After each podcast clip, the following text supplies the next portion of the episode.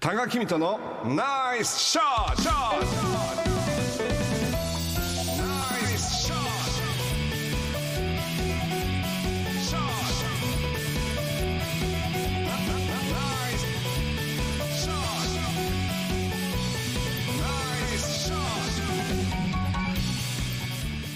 このコーナーは多賀さんが普段気になることや伝えたいことをお話ししています。ポッドキャストで配信中。スマホやパソコンでポッドキャストのアプリをダウンロードしてお楽しみください。あのー夏休みになるとなぜかこうお化け屋敷とかが出てきますよね。だってひんやりしたいからでしょみんな。涼しくなりたいからなんですかね。それそうヒヤッとしたいからだとああ思います。そうなんだ。えそうでしょ肝試しってそういうことなんじゃでないですか？もなんでその夏。冬つらいじゃん。寒いし怖いし。いやそういうことじゃない。そういうことじゃない。でもねちょっと考えてみると夏ってやっぱりねまああのまあひと夏の恋とかよく言うじゃないですか。あやっぱりポッとこうこう二人がこうこ恋が芽芽生えてそこからっていうのまあまああの長く生きてると夏休みに付き合った子ってパッと分かりやすいとかですね。いろいろあったりすると思うんですけど実はあのまあそういうお化け屋敷なんか危険怖いっていうことを一緒に経験すると脳が恋をしたというふうに錯覚をするドキドキ体験をと恐怖体験を区別できないというそういうお話吊り橋効果これがあの今日は吊り橋効果ということなんですけども簡単に言うと恐怖や不安を一緒に体験した人に恋愛感情を持ちやすくなるという心理効果のことで、まあ、1947年カナダの心理学者ダットンとアロンが行った生理認知説の吊り橋実験によるで、まあ、実証されたということ。どういう実験だったか富さんご存知ですか？知らないです実は18歳から35歳までの独身男性を集めました、えー揺れる吊れ橋があります。すごく揺れる。でももう一方は頑丈な揺れない吊り橋っていうのがあります。歩いてもらいます。真ん中に若い女性に立っててもらってアンケートに協力してくださいと話しかけられるというものです。でアンケートに答えた後女性が別れ際に結果に興味があるなら後日電話をくださいと連絡先を渡します。男性陣に。で揺れない吊り橋を渡った男性からの電話は何割ぐらいだったと思いますいや全然わかんないです。その女の人が可愛いかどうかにもよるし。それは置いといて。わかんないです。えっとね1割程度だったんです。同じ女性を使ってるわけですから、まああの可愛いそうではないっていうのは別に置いといて。でも揺れる吊り橋を渡った男性からはどのぐらいかかってきた？8割ほとんどの人が電話してきたと。この結果からですね緊張体験を共有した異性に対しては恋愛感情を抱きやすいことがまあ明らかになったとあの興味関心が湧くということだそうです。でこれはあの恋に落ちたというわけではなくて興味関心が湧いたということで恋を始める時にはいい、うん、理論ですよということなんですけどただ恐怖体験イコール恋愛に落ちるというわけではないということを、まあ、あの誤解しないでほしいというふうに書いてらっしゃる先生もいらっしゃいますけどただ全く興味がない人でもドキドキ恐怖を一緒に体験すると異性として見たりすることの可能性が広がると考えていただきたいと思います。まあまあまあこのあのリセの中でも若い方もいらっしゃると思うんですけどもまあ振り返ってみて部活もそうですよね怖いコーチだとかあの顧問の先生に怒られた。コーチが怖いででも？それもだからも中学の時とか私も全員と恋せんと恋したコしてたかもしれない実際しませんでしたけど。運動部の部活内で付き合う人が多いのも。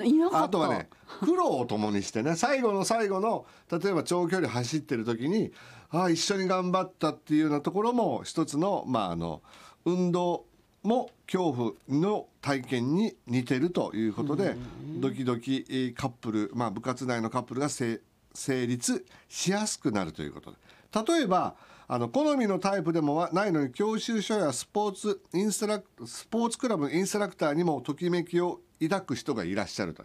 これも運転というのは初めてのドキドキの時に教習所の先生がまあこう優しくしてくれたりするとまあそれがまあだんだんと異性というふうに勘違いまあまあそういう恋にねなったりする。まあなんとなくこれもでも僕聞いたことあるんですよ。教習所の先生とお付き合いさせてもらったとかね。ないですね。あそうですか。うん。まあそういうことがあって。だっておじさんすごいおじさんじゃない？やでも若い人もそれはまあおじさんっていうともあれですけどね。若い人もいるということなんですけども。でまああの吊り橋効果を利用してまあ利用というかまあ同じような効果があるというのがさっき言ったお化け屋敷や絶叫マシンがそっちはわかるんですよなんとなく。だってうん。エンタメの中にあるじゃないですか。そう。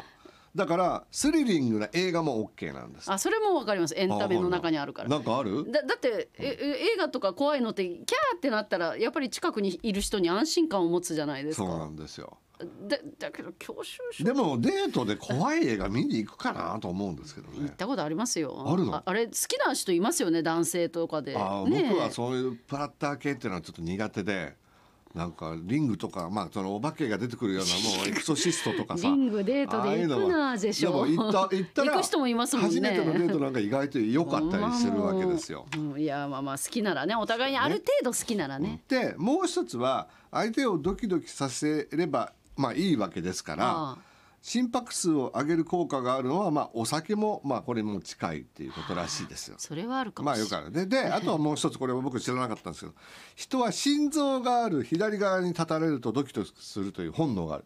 だから僕はトメちゃんが左側にいるからドキドキしてるわけですよ。声が芽生えてるかもしれない。だから気になる人の左側に立つようまあいつもこれを知ってる人まあ、た例えば知っててやってたらまあちょっとあれであれだけど気になる人の心臓がある側に立つともしかしたらあの恋に落ちる。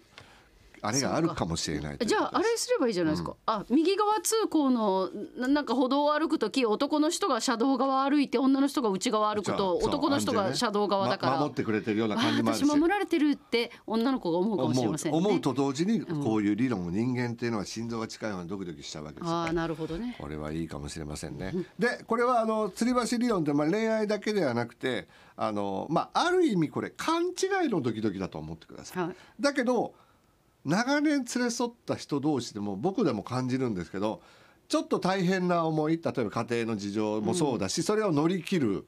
あとは例えば旅行行く。それで初めての土地で迷ってしまう時ってその時はまあどっちかを責めるということではなくて帰ってくると連帯感が増しててね。あのちょっと怖い思いをしても楽しかったねっていう会話になるんですよ。これであの恋愛とは違って連帯感というふうに置き換えると長年連れ添った人でもたまに映画に行くとか知らない人のコンサート、まあ、知らない土地に行くっていうことでドキドキ味わうと人間っていうのは連帯感が生まれて大切な人これからも仲良くしようねっていうことになるんでまあリスナーの方は僕らの世代の方々が多いと思うんでたまには変化を求めて2人で未知の体験をしてみるっていうことがよりまあ夫婦円満とか家族円満のためになるかもしれないということなんいいですね。だから僕らもたまにあの牡蠣を食べに行ったりね。